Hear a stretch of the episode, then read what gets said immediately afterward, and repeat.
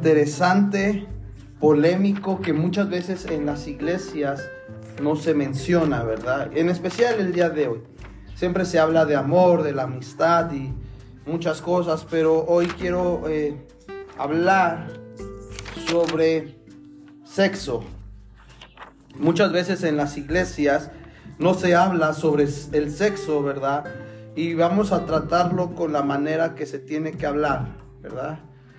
Ok, bien, eh, hoy en día esta parte de la sexualidad en la sociedad está muy mm, trillada en cierta manera, pero antes damos orar. Dios, en esta hora te damos gracias. En esta hora nos ponemos en tus manos, pongo mi vida en tus manos, que seas tú hablando, que sean las palabras que tengan que salir de mi boca, no palabras em, por salir, sino que sean palabras de bendición en esta hora. En tus manos me encomiendo, pongo eh, mi vida en, en este momento a tus pies y que seas tú hablándonos en esta hora, amado Dios. Y que nos confronte, que traiga liberación a nuestra alma en esta hora, porque no es un tema como cualquiera. Todos los temas tienen respeto y reverencia ante tu palabra, pero hoy más que nunca este tema es un tema muy fuerte porque somos cada vez más influenciados en esta manera, en este tema, en el, en el área sexual. Te doy gracias en el nombre poderoso de Cristo Jesús. Amén y amén. Bien, iglesia. La palabra, ¿verdad?, de Dios nos lleva a, a, ver sobre el sexo. Hoy en día el sexo lo tenemos como un tabú en la iglesia, tabú en la sociedad, pero lamentablemente no se ve así porque hoy en día el tabú el sexo ya no es tal cual un tabú. Si nos damos en los años 80 era un gran tabú hablar de sexo y en las iglesias no se hablaba de sexo. Y, eran temas aislados, temas negros en cierta manera, el cual no ayudaba en cierta manera a la iglesia para edificar a la iglesia. Y sabes, eh, hoy en día con todo esto de las... Eh, mm, ideologías de género, cada vez hay más promiscuidad, hay más acto sexual, que vamos a ir viendo qué es la palabra de Dios sobre el sexo. Este mes, 14, el mes de febrero, más en especial el 14 de febrero, Día del Amor y de la Amistad. Las estadísticas dicen que este día es donde hay mucho amor, aflora el amor, ¿verdad? Están, está el cupido, están los colibríes andando, ¿no? Y Vamos a ir viendo todo esto, ¿ok? Bien, iglesia. Bien, iglesia. Quiero que me acompañes a Primera de Corintios, ahí va a aparecer en pantalla. Primera de Corintios, capítulo 3, del 11 al 13, dice así la palabra de Dios. Porque nadie puede poner otro fundamento, ojo, que el que el que está puesto, el cual es Jesucristo. Y si sobre este fundamento alguno edificare oro, plata, piedras preciosas, madera, heno, hojarasca. La obra de cada uno les hará manifiesta, porque el día de, lo declarará, pues por el fuego se revela, será revelada y la obra de cada uno, cual sea el fuego, la probará. Hay algo que me llama tanto la atención, dice el apóstol Pablo, que hay un fundamento. Este fundamento, hay un fundamento que nadie lo puede más mover. Y, hay fundamentos que Dios puso para la sociedad, puso fundamentos para mi vida, para tu vida. Y la palabra de Dios habla algo muy claro sobre la sexualidad. Y lo vamos a ir entrando. Sobre este fundamento que tú y yo creemos que Jesús estableció. Y sabes, dice aquí, este fundamento tenemos que edificar. ¿Cuál es el fundamento? Sabemos que el fundamento es Cristo, pero puso Jesús puso fundamentos en esta sociedad. En esta sociedad puso fundamentos. Una de ellas es amarás a tu padre, amarás a tu prójimo, honrarás a tu padre y a tu madre para que tengas largura de años, no tener eh, dioses, idolatría. Dios puso funda, Jesús puso fundamentos sobre este planeta Tierra. Ahora bien, uno de ellos que también Jesús dijo, ¿verdad? que no hay que fornicar ni adulterar. En este fundamento tú y yo nos tenemos que centrar hoy en día. Hoy en día la sociedad ve el sexo como algo, como si fueran ir a la tienda y comer palo, eh, escoger palomitas, ¿no? Así como que llévele, llévele, llévele, ¿verdad? Y, no hay tanto. Entonces, ¿sabes qué? Hay una estadística que dice que el 85% eh, eh, practica el sexo en una forma de pornografía, a través de redes sociales, a través de amistades. ¿Ok? Y, el, y hoy una otra estadística que dice que el 50% se está preparando en este momento para tener un acto sexual. Es algo bien fuerte, ¿ok, iglesia? ¿Y sabes cuál es el fundamento en la vida sexual de un cristiano? Quiero ir a Tito, capítulo 1. Era el fundamento en la, en la vida sexual de un cristiano. Porque si tú vas allá afuera cada quien tiene fundamentos y, preceptos. Unos pueden decir, vive la vida, la vida se vive solo una vez, ya lo sabemos, ¿no? Todos dicen eso. Pero ante los, ante los ojos de Dios, ¿qué nos dice la palabra de Dios?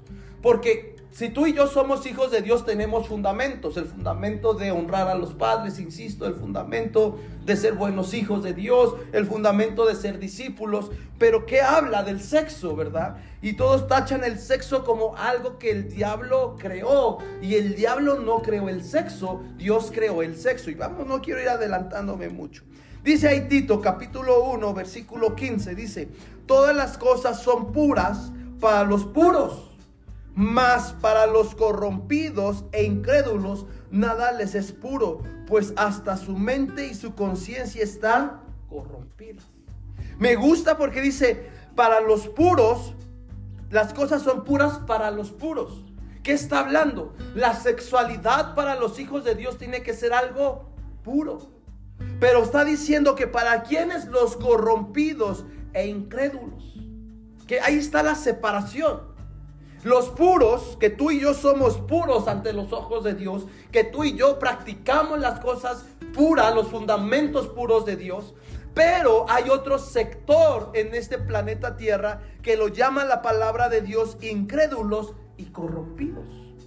Pero ahí entra el detalle que muchas veces nosotros, nuestro corazón está corrompido y por eso dice, nada le es puro para el corrompido, para el incrédulo, para el insensato en pocas palabras, para los no hijos de Dios, ellos ven las cosas que no es, eh, dice, nada les es puro.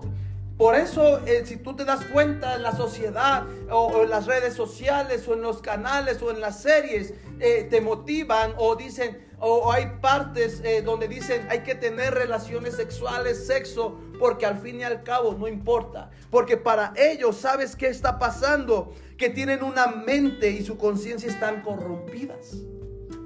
Cuando nuestra mente delante de Dios está corrompida, podemos caer en el otro ambiente de romper el fundamento que Dios estableció. Y este es el peligro de hoy en día. El peligro de hoy en día, ¿sabes cuál es? Practicar cosas que a Dios no le agrada. Y quiero leerte o a la palabra de Dios y leerte una historia que, en lo particular, y vamos a regresar a, todo este estudio, que en lo particular a mí me, llamó tanto la atención. Y, eso lo vamos a encontrar en Segunda de Samuel. No está, no, lo, no está en pantalla, pero lo puedes seguir o si tienes ahí tu Biblia la puedes abrir. Segunda de Samuel, capítulo 13 Segunda de Samuel, capítulo 13. Verso Segunda de Samuel, capítulo 13. Dice así. Ahora bien, Absalón, hijo de David, tenía una hermana muy hermosa llamada Tamar. Y Amón, su medio hermano, se enamoró perdidamente de ella. Fíjate de estos tres personajes, Absalón, Tamar y Amón. Dos, Amón se, se obsesionó tanto con Tamar que se enfermó. Ella era virgen y Amón pensó que nunca podría poseerla.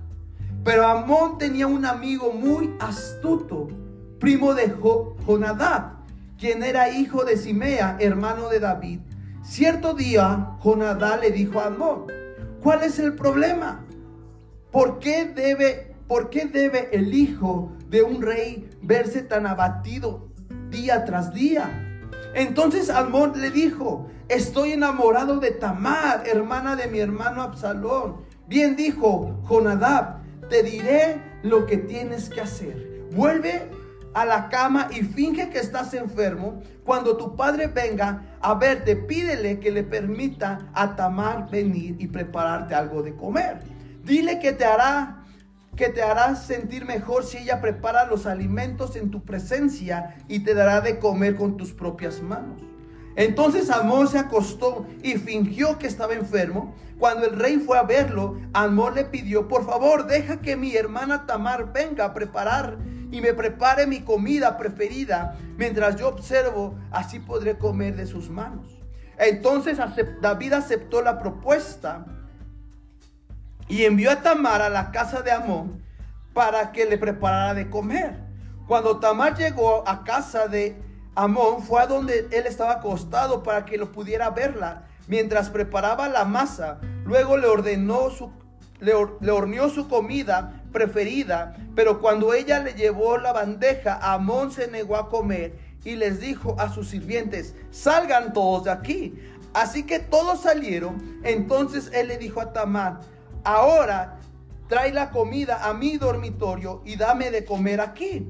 Tamar luego le llevó su comida preferida, pero cuando ella comenzó a darle de comer, lo agarró y le insistió, ven amada hermana, acuéstate conmigo. No, hermano mío, imploró ella. No seas insensato, no me hagas esto. En Israel no se hace semejante perversidad. ¿A dónde podrá ir con mi vergüenza? Y a ti te dirán que eres uno de los necios más grandes de Israel. Por favor, solo habla con el rey y él te permitirá casarte conmigo. Pero Amón no quiso escucharla. Como era más fuerte que ella, la violó. De pronto, el amor de Amón se transformó en odio y la llegó a odiar aún más de todo lo que había amado. Vete de aquí, le gruñó. No, no, gritó Tamar. Echarme de aquí ahora es un peor de lo que me has hecho. Pero Amón no quiso escucharla. Entonces llamó a sus sirvientes y le ordenó, échala fuera a esta mujer y ciérrala la puerta detrás de ella. Así que el sirviente la sacó y cerró la puerta detrás de ella y Tamar llevaba puesta una hermosa túnica larga como era de costumbre en esos días por, la, por las hijas que eran vírgenes del rey. Pero entonces ella rasgó su túnica y echó ceniza sobre su cabeza y cubriéndose la cara con las manos, se fue llorando. Su hermano Absalón la vio y le preguntó, ¿es verdad que Almón ha estado contigo? Bien, hermanita, quédate callada por ahora, ya que él es tu hermano. No te angusties por ello. Así que Tamar vio como una mujer desconsolada en la casa de su hermano Absalón. ¿Qué historia?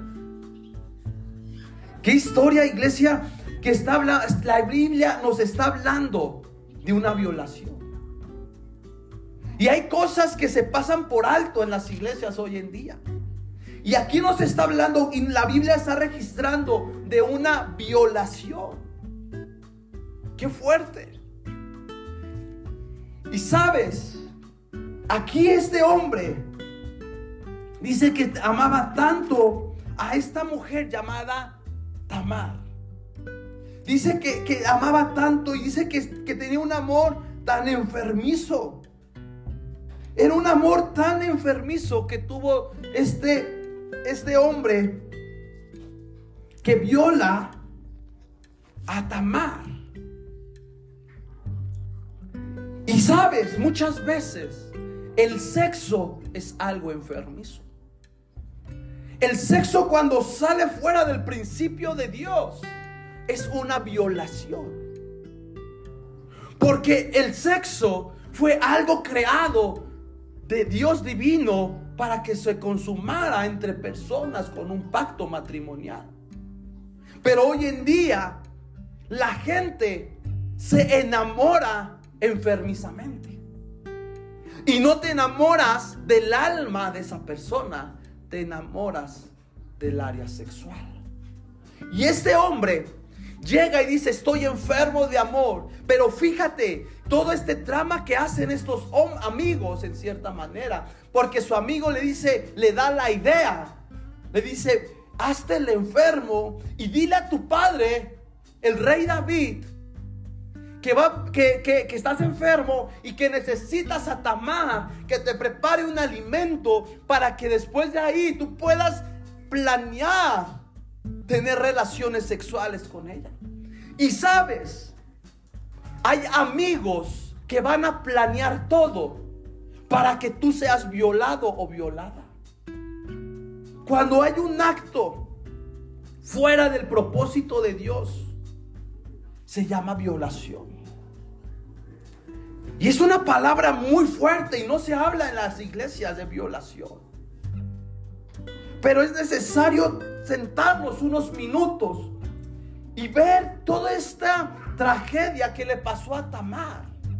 Dice que, en ese momento las mujeres tenían una túnica especial, se vestían especiales, las que eran vírgenes, que aún no habían tenido sexo, que no se habían casado y las que otras no. Allá en Oaxaca, eh, en Juchitán en especial, en, allá en Juchitán, esta zona de Oaxaca por el istmo, eh, Oaxaca tiene muchos ah, bordados, llamémoslo así, vestimentas. Y, sabes, eh, cada bordado eh, allá en Oaxaca significa si la flor o el tipo de color significa si aún es virgen también esa muchacha. Aún, aún tienen ese símbolo. Ya se ha perdido en cierta manera, pero sigue ahí. Cuando tú vas y compras una prenda, una guayabera o en, caso de hombres, también el color tiene un significado, si es muy colorido y en sí. Y así era en este momento. Y me llama tanto la atención que Tamar llevaba un, su vestimenta de virgen y cuando pasa el acto, dice que ella se rasga, se rompe la vestidura y se pone de luto. ¿Sabes cuál es el peligro de hoy en día en que practiquemos o se practique deliberadamente eh, el sexo, la sexualidad? Que tu alma cae en luto. Que tu alma está en luto. Porque ojo, dice que después que termine el acto sexual este hombre, perdón, Tamar es echada afuera. Y ya después que es echada afuera, Dice que ¿qué le pasó a este hombre loco? Que la repudió, la odió. ¿Dónde estaba el amor? Estaba enfermo por amor. Obtuvo lo que obtuvo. Y dice que después la que repudió. Después la repudió. Esto no es algo distinto a la sociedad. Hoy en día esto es lo que pasa y es el peligro de hoy en día. Los jóvenes, tras las señoritas, y, crean complot y, sabes que esta va a ser mía. Deja que sea tuya o no. En la consecuencia que trae al alma. Trae muchas consecuencias al alma. Y sabes, Tamar fue violada. Pero me llama la atención porque Tamar dice en esta historia, pídeselo al rey y te lo dará. Me llama tanto que dice, pídeselo al rey. ¿Qué nos está enseñando esta historia? Y no estamos aún entrando en materia. Dice, pídeselo al rey y estoy seguro que me, me va a dar. Esto nos está hablando de que cuando tú y yo empecemos a tener contacto con esta persona, con el novio, con la novia, tenemos que pedírsela a Dios y antes que se convierta algo enfermizo. Porque hoy en día el amor es enfermizo. Te recomiendo que puedas ver esta película. Amar, rezar y comer. Buenísima. Es un clásico, amar, rezar y comer. No es cristiana, pero vean el trasfondo. Una señora, una chava, divorciándose, no entiende el trasfondo y se mete al hinduismo, se mete a muchas prácticas para encontrarse consigo misma y encontrar que es el amor. Y se enamora de alguien y no sabe qué hacer con su vida. Y termina la historia, no se las cuento. Muchas veces nos metemos en tantos líos porque violamos el fundamento de Dios sobre nuestras vidas. Pero quiero, para que no te pase lo de Tamar, te quiero dar tres principios bíblicos. tres principios bíblicos. Y te alejes de los que son Amnón y Absalón.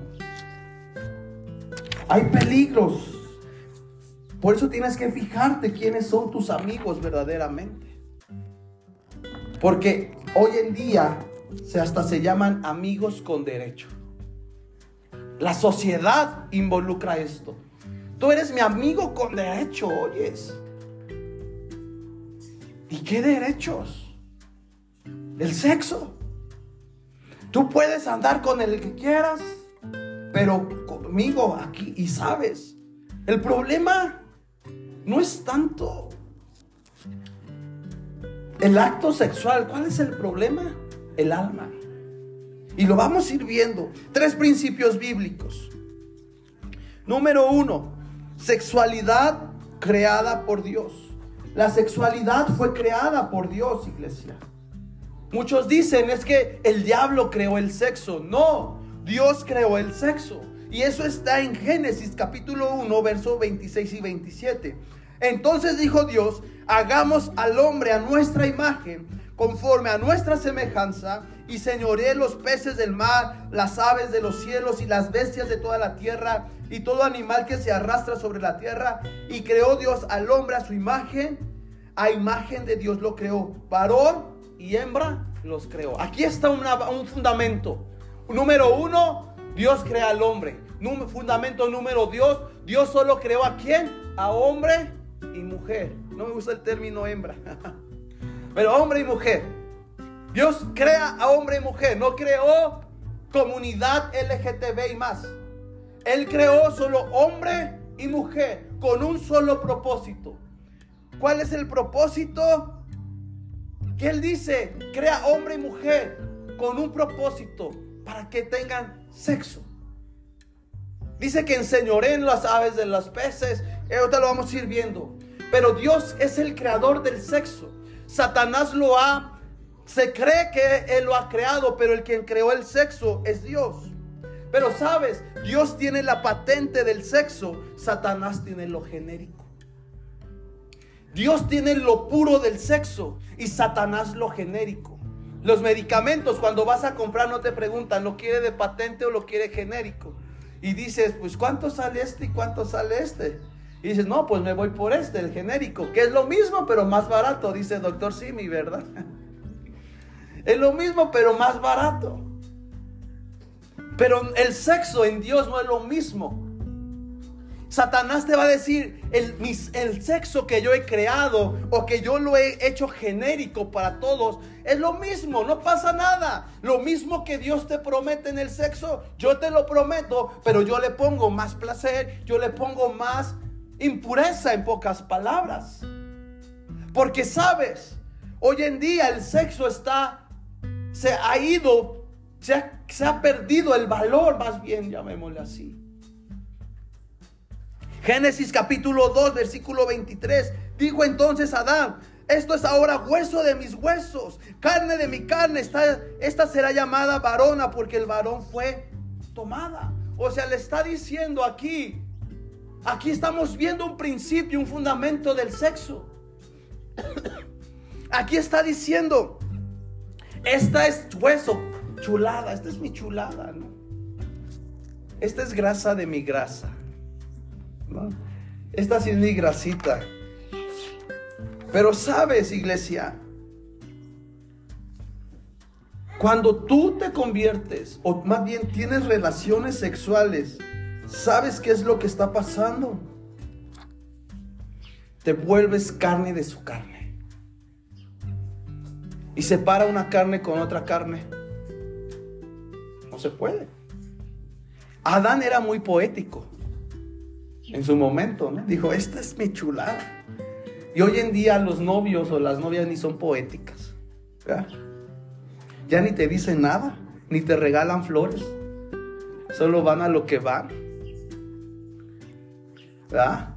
Van a lo que van y tú ahí das el premio como si fuera premio de Kermes. Regalo de Kermes. Esto está diciendo aquí, era poético el Adán. El Adán dice, véngase mi mamacita. Dios te hizo para mí, somos uno. Tú y yo solo uno. Uno mismo. Y la Eva diciéndole, véngase mi papacito. O sea, fíjense, estaban comprometidos. Pero hoy en día, en los noviazgos, su único compromiso es tener relaciones sexuales. Porque no hay más allá. Violan los principios de Dios. Quieren que tú seas violada como Tamar. O tú sea el otro. O, o las mujeres también hay como violadoras. Están los dos lados. Antes la cultura era, el hombre era malo y no digo que no. Pero también hoy en día con esta revolución de los feministas están cambiando el sistema que Dios creó en este mundo. Aquí Dios está creando. Y oh, regreso a Génesis capítulo 1, verso 28. Aquí nos está hablando de sexo. Y los bendijo Dios y les dijo fructificar y multiplicaos. O sea, les está diciendo, tengan relaciones sexuales llenar la tierra. ¿Cómo van a llenar la tierra? ¿Cómo van a poder hasta pues tiene que ver un espermatozoide y un óvulo para que puedan multiplicar? Sosuzgarla y señorearla los peces del mar, las aves de los cielos y todas las bestias que se mueven sobre la tierra. Hoy en día, ¿verdad? Muchos dicen disfruten. Disfruta el sexo. Disfruta y hoy hasta la, la televisión y la famosa Wendy Guevara, que, sí, Wendy, la Wendy está, la Wendy está ganadora del reality, ¿no? Da consejos de sexualidad. ¿Cómo un homosexual va a dar consejos de, de, sexo? O sea, y, tiene tantos seguidores que la gente les, la gente La sigue, ay, si es que la Wendy. Yo quiero ser como la Wendy. Ay, sí. Pero en el infierno vas a estar ahí rechillando los dientes. Con la, junto con la Wendy. Vas a estar ahí con la Wendy. O sea, fíjense hoy en día cómo esta sociedad, una sociedad está siendo cada vez más influenciada con, fundamentos y los jóvenes van tras de ellos. Ese es el peligro de hoy en día. El peligro de hoy en día es que los jóvenes se van a enredar. ¿Para qué? ¿Cuál es el problema realmente? Que desgracien la vida. Tú dijeras, no pasa nada. Tener relaciones sexuales no me va a desgraciar la vida. A lo mejor no. Pero el alma sí te la van a romper. Te la van a romper. Te la van a romper, iglesia. Y ese es el peligro. Muchos dicen solo una mordidita y no pasa nada. ¿Qué le pasó a Adán y a Eva por una mordidita? Y estamos pagando las consecuencias de esa mordidita. Con una mordidita no pasa nada en el sexo. Cuando no estás en el matrimonio sí pasan cosas. Ahora, porque todos hablan y dicen que es solo hay que tener sexo en el pacto matrimonial. ¿Y qué es el pacto matrimonial? Muchos dicen pacto y hasta en las invitaciones dicen te invitamos a nuestro pacto matrimonial. No, dice luego así, a nuestra unión matrimonial o pacto matrimonial. ¿Sabes qué es pacto matrimonial bíblicamente? Es el acto sexual. Es lo que pasa después de la fiesta, la luna de miel. Eso es pacto matrimonial. Y si vamos a este principio bíblico, que lo que es pacto matrimonial, ¿cuántos pactos matrimoniales no hemos tenido? O se han hecho. O sea, ¿con cuántos no te has casado? Eso es la revelación, de, o sea, por eso es necesario detenernos en la palabra de Dios. Es necesario meditar en ello. Sí, la multitud, eh, Dios cubre multitud de errores, dice la palabra de Dios. Pero el problema es que necesitamos abrir esto a la Biblia, a la palabra de Dios y que todos podamos entender qué es verdaderamente el sexo. Porque si somos una iglesia ignorante, una iglesia con tabú, no, no se habla de sexo en la iglesia, cuidadito. Por eso se hacen tantas cosas, por eso perdemos tanta noción, por eso no entendemos, porque te han enseñado que el sexo es malo. y como te han enseñado y nos han enseñado que el sexo es malo, no se hable del sexo. No se hable. Pero sabes, hay que hablar las cosas como son conforme a la palabra de Dios. ¿Verdad? Esta, esta, frase. Y tú lo andas rifando como si fuera premio de Kermes.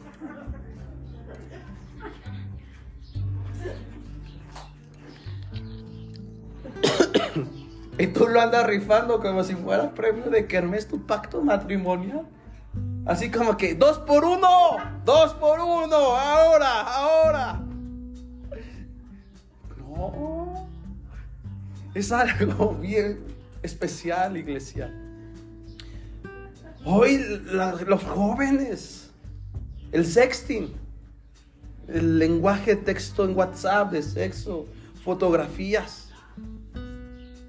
Ah, porque Satanás ha hecho que el sexo es algo que se puede vender hasta hoy en día. Cuando Dios dijo, Adán y Eva, fructifíquense. Adán y Eva, tengan relaciones sexuales con un objetivo de enseñorear el reino de Dios. ¿Verdad? Mateo 19, versículo 5, y dijo, por eso, por esto el hombre dejará a su padre y su madre y se unirán a una sola mujer y los dos serán una sola carne. Aquí hay un gran peligro. Se está violando el fundamento. Jesús puso un fundamento muy básico. Dijo, el hombre y la mujer dejará qué? A su padre y a su madre. Está hablando de un pacto matrimonial. Y después se, se van, a, van a tener relaciones sexuales y van a ser una sola carne. Por eso este Adán no tenía la revelación. Dice, tú eres hueso de mi hueso, carne de mi carne. O sea, Adán no tenía la revelación, pero él ya estaba entendiendo el propósito. Por eso muchos dicen, es que estoy buscando mi media naranja, mi media toronja, mi medio plátano, este, no sé, tú que estés esperando, ¿verdad? Pero todos están diciendo, estoy buscando a, que me llegue mi, mi, mi descosido. Pero sabes, Dios desde la eternidad ya planeó quién va a ser tu complemento y tu carne. Pero tú andas investigando y el problema de la investigación es que el peligro está en que se cometa adulterio y fornicación. Pero aquí hay un fundamento, dice, hasta que qué, el, el hijo, en pocas palabras, no lo dice textual, pero dice, hasta que el hombre deje al padre y a la madre, hasta que se una, podrán tener sexo, en pocas palabras. Pero hoy en día, la sociedad está tan mal que hoy en día se viola este, este fundamento y hoy en día hasta existe la unión libre y democrática. Vamos a intentar si funciona. Y si no funcionó, tú te agarras tus cositas y te vas. Pero esto no es el fundamento de Dios. El mundo y la sociedad nos quieren enseñar esto. Pero sabes, y la Wendy, por eso le va como le va. ¿Sabes?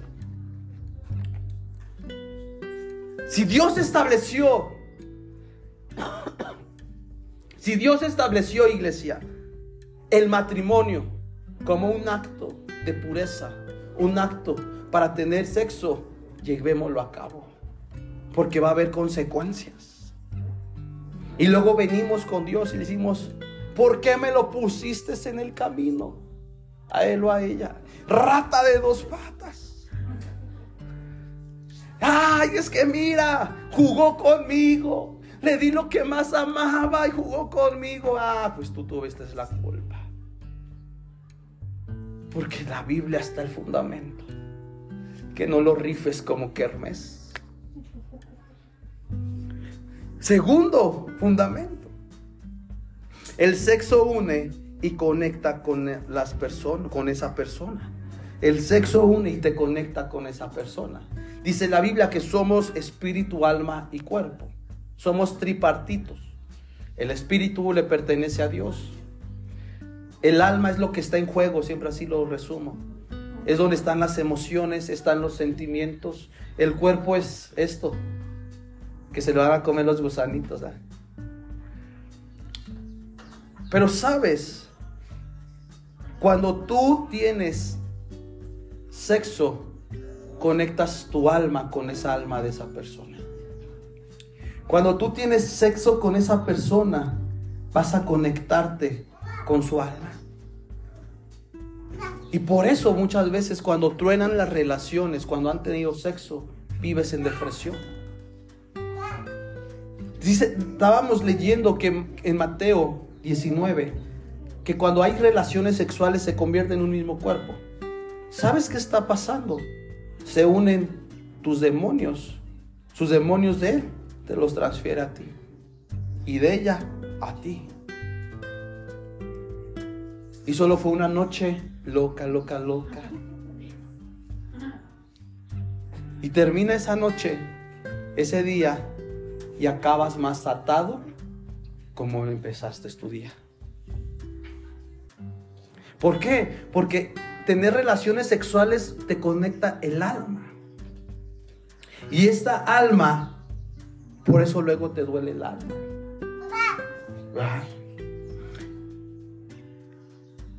Y el sexo conecta con emociones. Por eso este hombre, regreso a la historia de, Segunda de Reyes, dice que, que este hombre estaba enamorado de Tamar. Tenía emociones encontradas termina de violarla y dice que después la repudia. Qué fuerte. ¿Cuántas relaciones a nivel, haciendo estadísticas, obtienen lo que tienen, sea hombre o mujer, y te dejan? Te dicen, bye. ¿Por qué? Porque quería satisfacer qué? Sus emociones. Sus emociones. El sexo te va a conectar con, e, con emociones. Y sabes, para llevarte a una vida de descontrol emocional.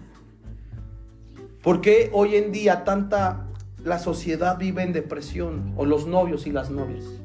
Porque hoy se quieren suicidar las muchachas o los muchachos. Es que yo la amo. Ay, pues no creo. Es que me quiero hasta quitar la vida. Hoy los jóvenes se quieren quitar la vida porque tronaron. No manches. Ah, es que, es que, es que, es que Juan Pablo me dejó. Juan Pablo me dejó y era el amor de mi vida. Y ni te dio unas flores nunca y era el amor de tu vida. Y estás deprimida. ya me bloqueó, ya anda con ella. Yo lo sabía, lo sabía, lo sabía. Ah, lo sabía. Lo sabía. Pero me las va a pagar. Ah, sí, va. Ah, sí, ¿verdad? ese es el peligro hoy en día. Que los jóvenes entienden amor y luego, luego lo conectan con sexo. Ese es el peligro. Ese es el gran peligro. El peligro es el alma. Fíjate en esta traducción en inglés, es una que me gusta mucho, se llama mensaje. Y dice así, fíjate, Mateo 19, verso 15.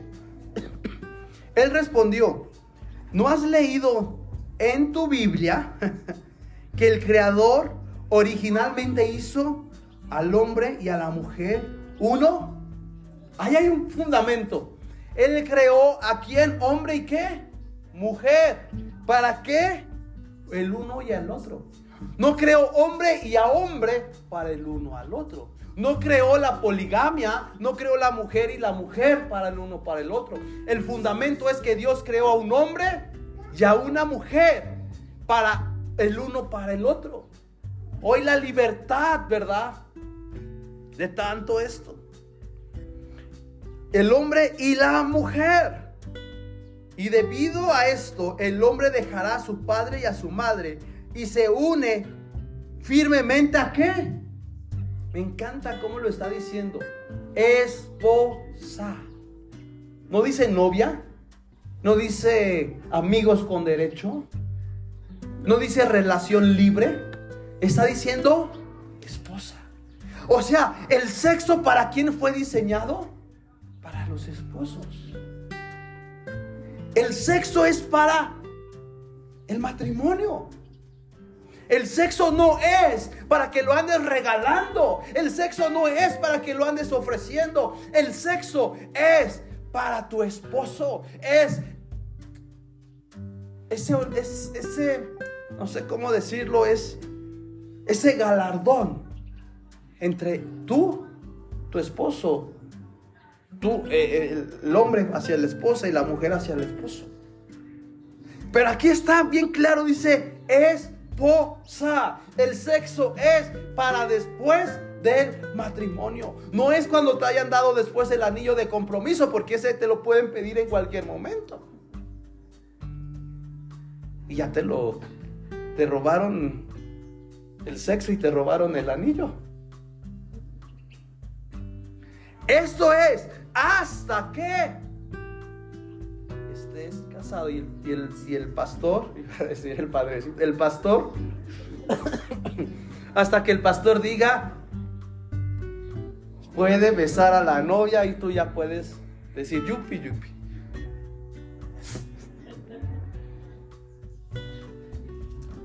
De lo contrario, no.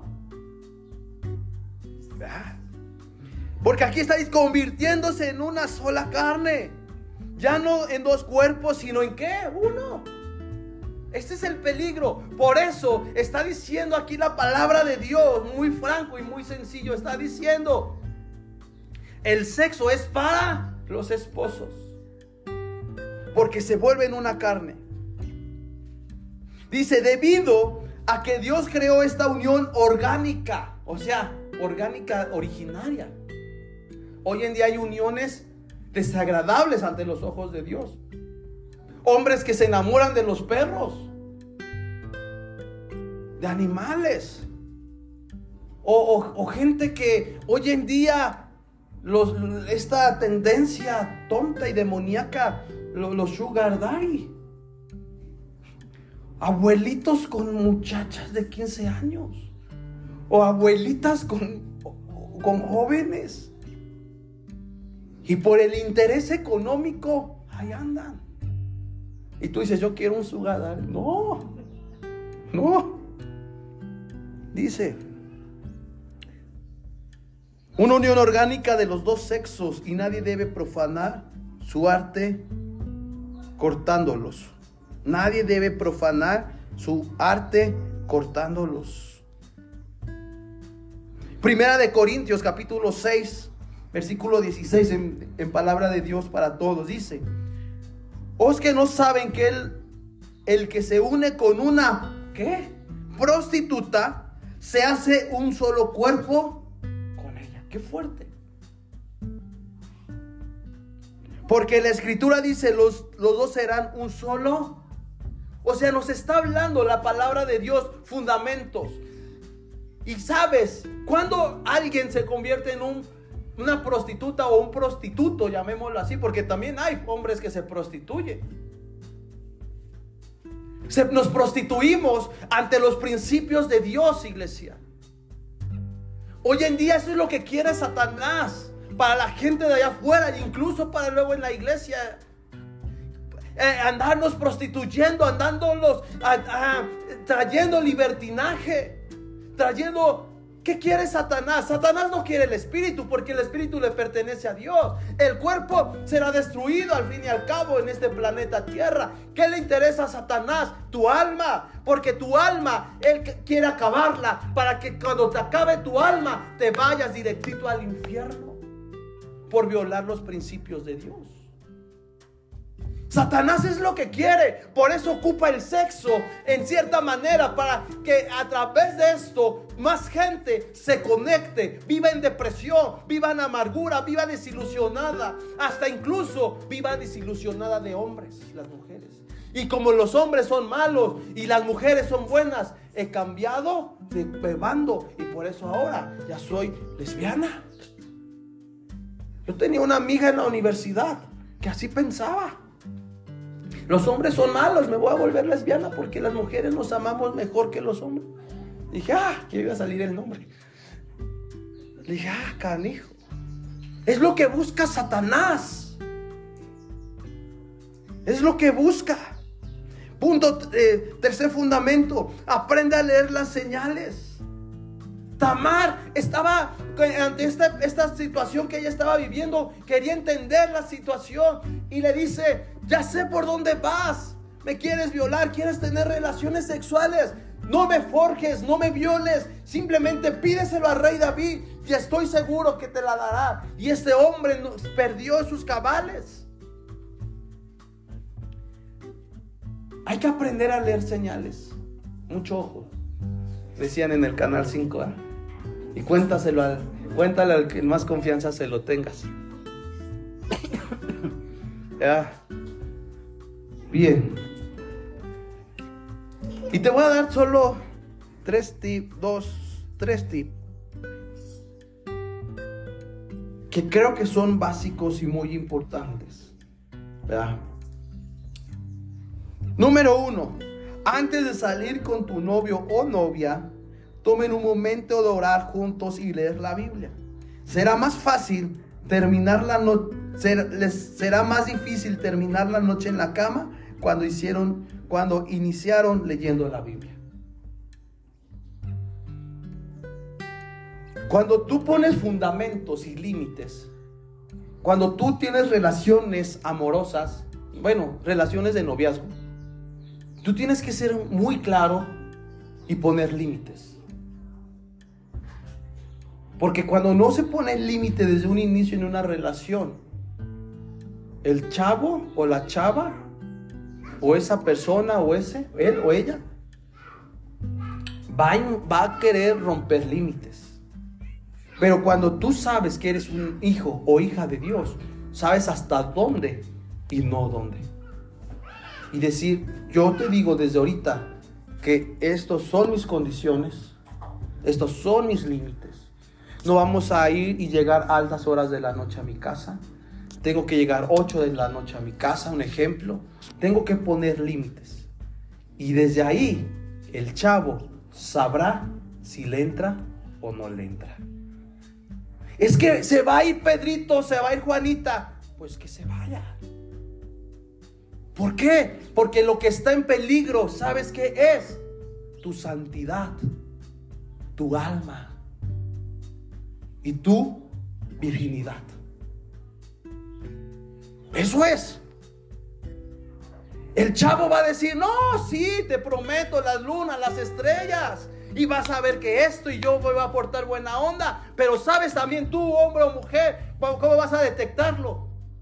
Cuando te dicen, no obedezcas a tus padres. Están loquitos.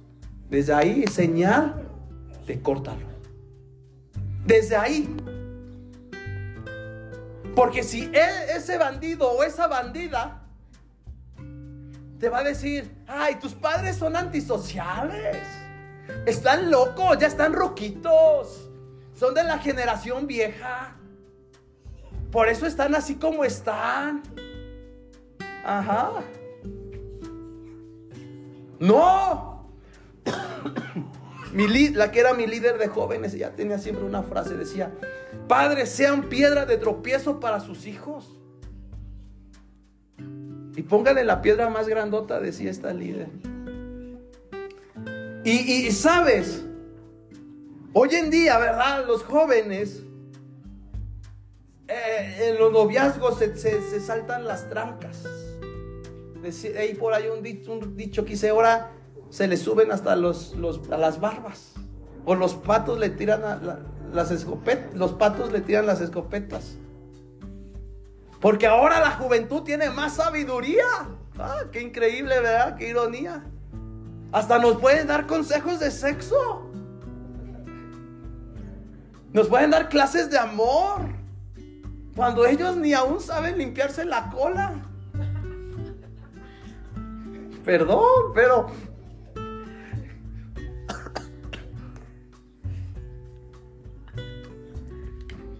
Esto es iglesia, las cosas como son. Y el chavo le dice, no le hagas caso a tu mamá. Vámonos, Acapulco. Y ahí nos las pachangueamos. Y la mamá, pero seguro que van a una conferencia estudiantil. De seguro que van a una práctica. y sí, mamá. Ah, bueno. Ah, bueno, la mamá. No. Y, cuando la hija truena con el bandido, todos se le van en contra del bandido, pero ¿por qué no todos se van contra el papá y la mamá? Si ellos fueron los causantes. El bandido solo usó lo que tuvo que usar. El causante no fue el bandido, fue la familia. Tan liberada. Hoy las familias son muy liberal, liberales. Ah, por ahí, por ahí, no iba a decir, por ahí, por ahí, el primo de un amigo, por ahí, alguien, este, es muy noviera. Y, la llevaba muy eh, con un tío a una casa. Y cada reunión iba un nuevo novio. Y la mamá así como que, ¿qué onda? Ahora te presento a Juanito, ya te aprendías el nombre de Juanito y ahora era de Juan Camané. Y tú por no enredar el, Juan Camané y Juan, ¿no? Así como que le ponías, ¿no? Ahora te presento a, a, Toñita y luego te presento a Juanita y, y, decías, oye, pues, ¿esto es kermés o qué onda? ¿O la lotería o no, y así como que, y, la mamá, pues déjala, así como que, yo digo, wow, ¿no? Es algo que, los padres tienen que ser bien sabios, porque hoy en día te dicen, te presento a mi novio, y al mes o a los dos meses, otro novio, y dices, achis, achis.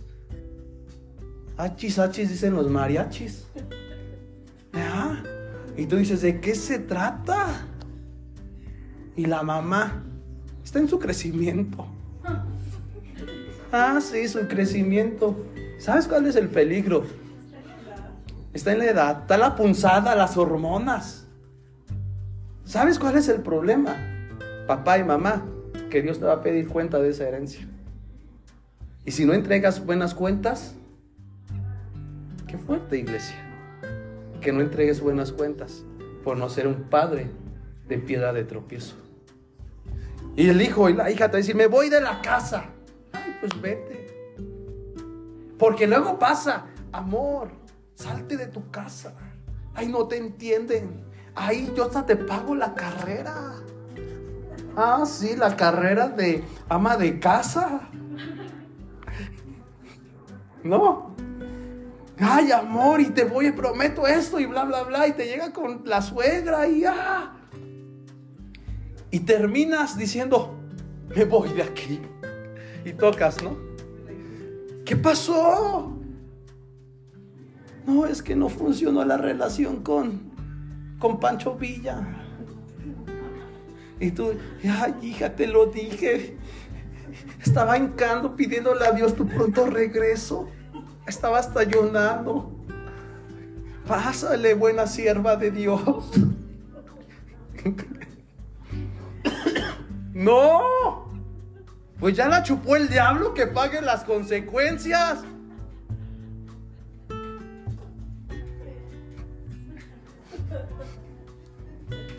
Número dos. Sean honestos consigo mismos en cuanto a sus pensamientos y eh, pasiones ayer. Sean honestos en una relación. Antes de iniciar una relación, antes de todo, sean honestos. Número uno, dice la Biblia, no te unas a yugo desigual. Desde ahí, si él cree en San Judas Tadeo, pues, ¿sabes qué? Estarás muy guapo, serás muy, eh, muy acá, serás muy, muy acá, pero ¿sabes qué? Muchas gracias, yo no le entro a ello. ¿Sabes? Porque yo estoy esperando la promesa de Dios y te va a decir, ¿sabes? Eres la única que me has negado y sabes que, ¿sabes qué? Yo estoy esperando al quien Dios ha prometido para mi vida. Y ya, y te das la media win y no te, ya te da la media vuelta, ya. Pero todavía estás, ay, discúlpame, no quería hacer eso.